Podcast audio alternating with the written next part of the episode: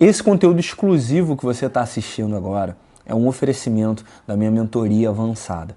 Você pode fazer parte de um trabalho feito sob medida para você, no qual eu vou te ajudar a chegar no teu próximo nível. Para isso, você vai clicar no link que está aqui embaixo na descrição e preencher o processo seletivo para aplicar para uma das pouquíssimas vagas que a gente está abrindo agora nessa turma atual da nossa mentoria.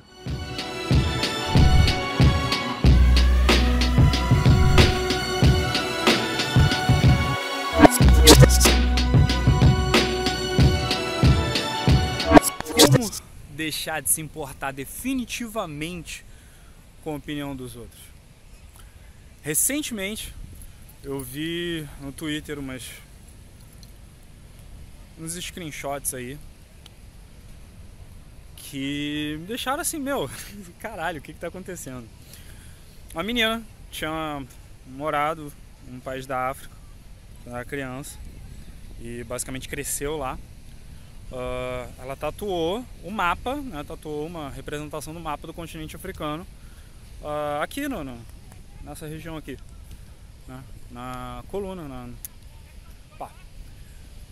E daí a tropa, né, uh, a tropa que busca, né, que basicamente entra na internet para reclamar e brigar e fazer ativismo de cadeira nas redes sociais, veio com um monte de crítica, veio falar um monte de coisa e criar um monte de, de, de problema para a moça que tinha morado lá.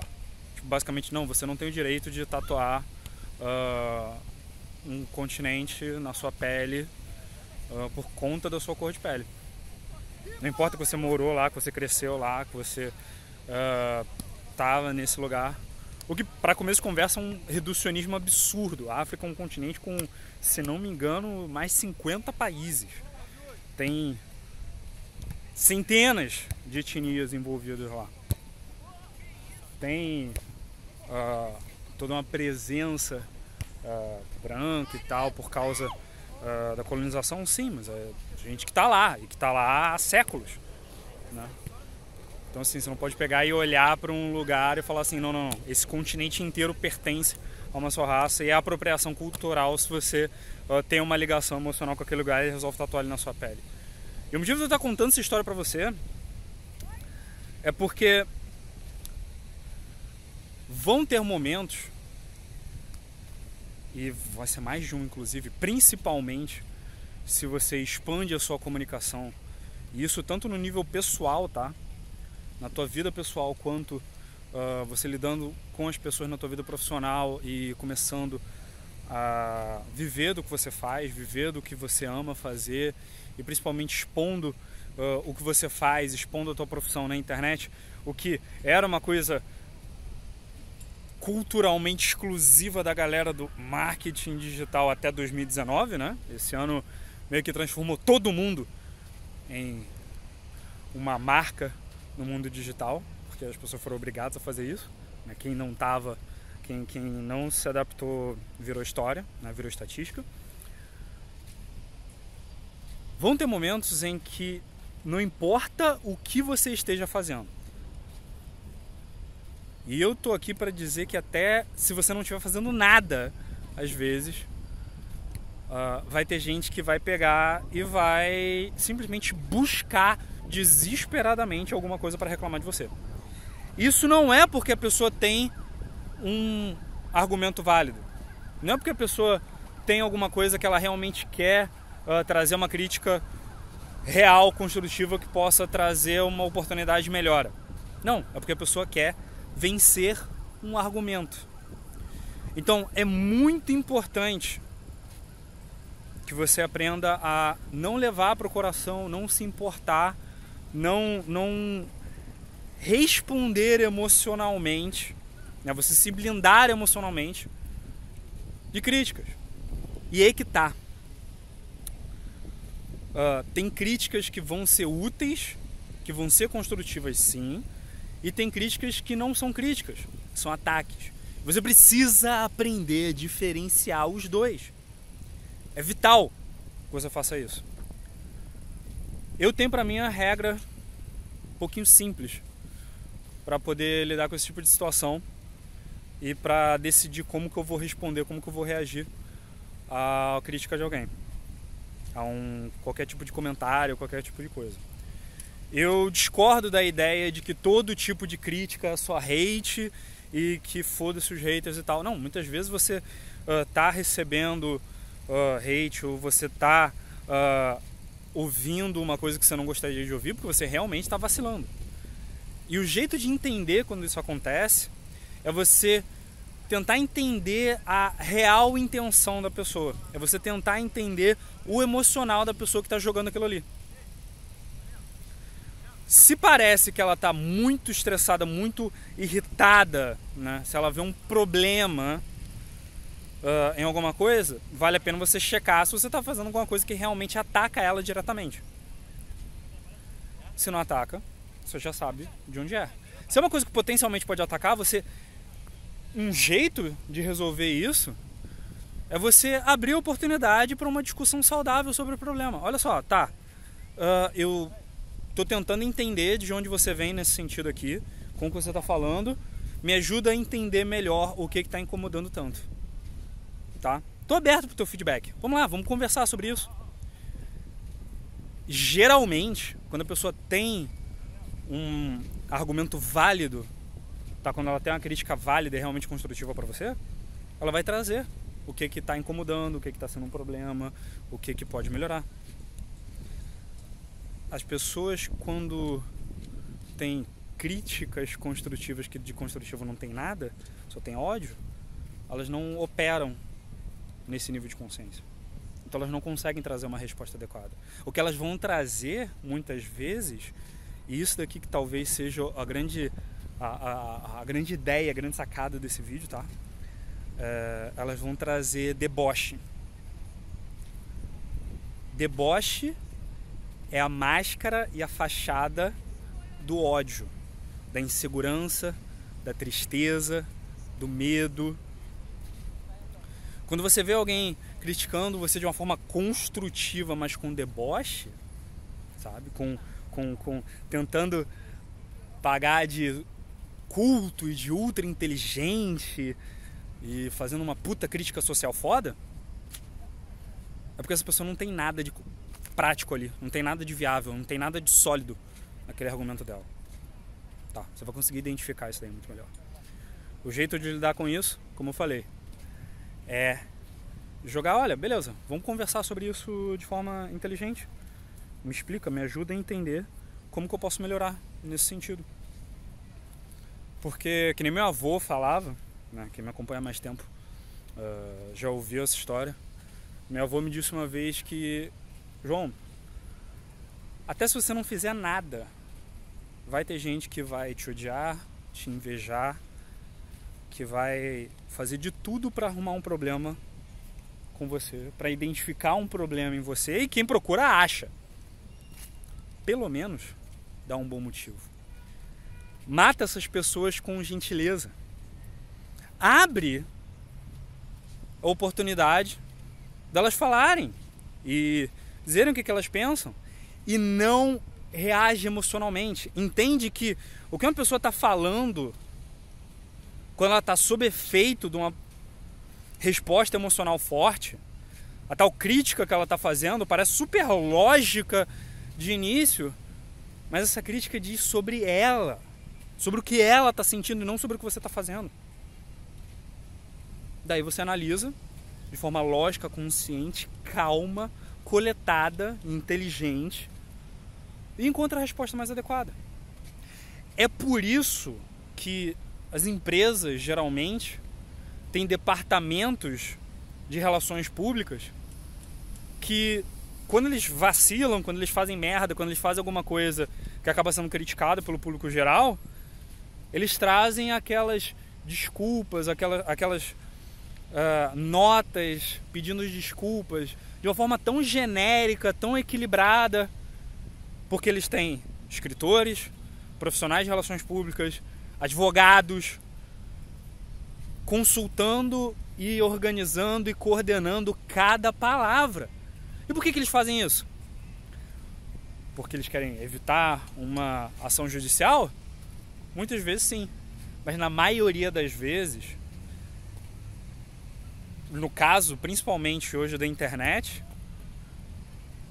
um problema grave com a sua reputação, né? Uma ação que afeta a sua reputação, pode ser muito pior do que uma ação judicial. Então, essas notas de desculpas ou de esclarecimento público são muitas vezes feitas sob medida para eliminar qualquer tipo de narrativa alternativa. Qualquer tipo de narrativa que mude o parâmetro de como a opinião pública pensa sobre aquela empresa. É por isso que em 2015 a gente foi barbaramente Superboss, foi barbaramente atacada junto com quase todo o resto da nossa indústria, com quase todo o resto da galera do desenvolvimento pessoal, por múltiplos grupos de pessoas e múltiplas empresas tentando destruir a nossa reputação, tentando inventar mentiras sobre a gente. Só que como eles se concentraram em buscar uma narrativa emocional, buscar uma historinha fantasiosa, usar de deboche, se colocarem como os donos da verdade, quando a gente chamou para conversas, quando a gente chamou para o debate, numa boa, tanto eu quanto o Nerd, uh, vários desses grupos, apenas um se prestou a debater com a gente. Para quem seguia aquela pessoa, a gente foi massacrado no debate. A gente foi, nossa, vencido com glória no debate, o cara ficou gritando e falando um monte de asneira e não deixava a gente falar. Só que ele ganhou na cabeça de um monte de garoto de 15 anos que quer ver treta na internet. Spoiler: esse pessoal não tem cartão de crédito, não compra produto, não é nosso cliente, a gente não precisa dessa galera. A galera aqui tem cartão de crédito, tem dinheiro na conta, compra produto e que faz parte da nossa base, enxergou, não, peraí, os caras estão chamando para conversar numa boa e o maluco não tá deixando. Então o que ele tá falando aqui é groselha. Quem tinha dúvida, a dúvida foi tirada. É por isso que a gente ainda está aqui, é por isso que a gente está hoje. O meu canal três vezes maior, o canal do Red cinco vezes maior.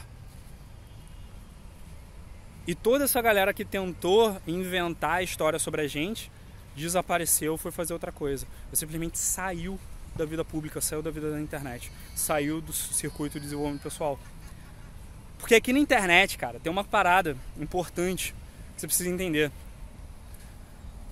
Tudo que você fala na internet, está falando sobre você.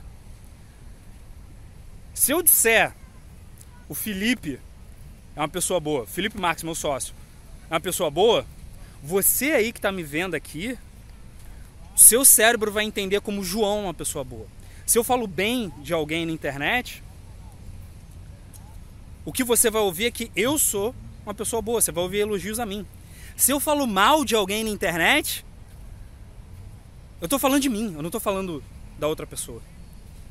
Se eu falo mal do fulaninho, se eu digo que o fulaninho é desonesto, o que você vai entender no seu cérebro, inconscientemente, alguns de vocês podem entender que o cara que eu disse que é desonesto, você pode acreditar em mim e achar que ele é desonesto. A grande maioria das pessoas vai se perguntar: peraí, peraí, peraí, peraí, peraí. Por que, que o maluco tá tomando o tempo dele para fazer um vídeo falando mal de fulano? Deve ser porque, ah, esse daqui que tá fazendo a crítica, que tá fazendo a acusação, esse é o desonesto. E ele tá tentando roubar a atenção para ele.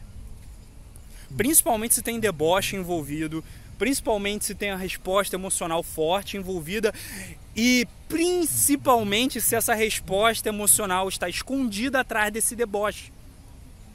Sabe o cara que parece que ah, eu, eu estou muito dono das minhas emoções, alfa, boladão, poderoso, estoico. Mas eu tomo meu tempo para fazer um vídeo destilando ódio sobre os outros. O que, que você acha que essa incongruência gigantesca vai fazer dentro do cérebro das pessoas que estão assistindo isso? Bom, a psicologia explica o que, que se faz. E, enfim, acabei de explicar aqui nos últimos 15 minutos isso para você.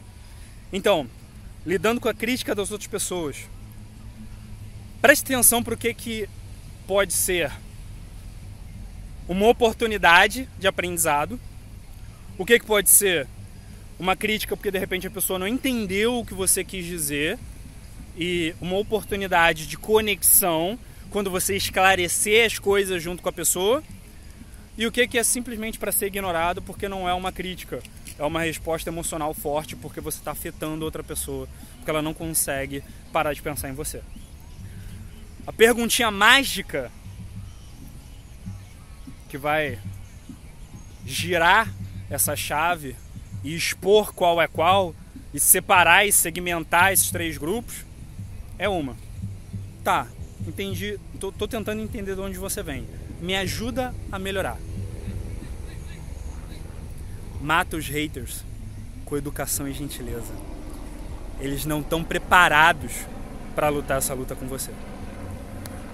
Beleza? Sou o João Vitor Pinheiro, especialista em comunicação do Superboss. Se você acha que esse vídeo de 15 minutos te ajudou em alguma coisa, esses são vídeos genéricos que eu faço aqui pra internet. Imagina uma ligação de meia hora, 40 minutos, comigo entendendo exatamente qual é o seu problema, o seu problema específico, só eu e você, um a um no telefone, e te ajudando a resolver o seu problema, ou montando um mapa do objetivo que você quer alcançar. É isso que acontece na sessão zero a primeira etapa do meu processo de mentoria, que é de graça, a primeira etapa, a sessão zero. E depois de entender qual é o seu problema e te ajudar de graça por 10, 20, 30, 40 minutos se necessário, daí a gente monta qual é o seu plano e se você quiser executar esse plano junto comigo, daí você entra na mentoria. Se não, você saiu de graça com uma clareza e com uma sessão zero que, sinceramente, muitos meus colegas cobrariam 2, 3 mil reais por ela. O link vai estar aqui embaixo na descrição para você fazer a sessão zero. E até lá, quero que você se inscreva no canal, clique no sininho para não perder os próximos vídeos. Me siga também no Instagram, arroba Vitor, e também ouça o meu podcast que está disponível tanto no Anchor quanto no Spotify e está sendo totalmente reestruturado, beleza? Te vejo na próxima. Muito obrigado e até mais. E aí, o que, que, você achou desse conteúdo que a gente acabou de produzir para você? Deixa aqui embaixo nos comentários o seu feedback. Também se inscreve no canal SB João Vitor no YouTube e me segue. Eu estou em todas as redes sociais como arroba SB João Vitor, exceto no TikTok, que eu estou como arroba João Vitor. Você também pode ouvir o meu podcast no Spotify, no Anchor e no aplicativo da Superboss, mas principalmente compartilhe esse vídeo com alguém que precisa dele. Assim você vai espalhar nossa mensagem e ajudar muita gente nesse processo. Eu sou o João Vitor Superboss, muito obrigado pelo seu tempo, um abraço.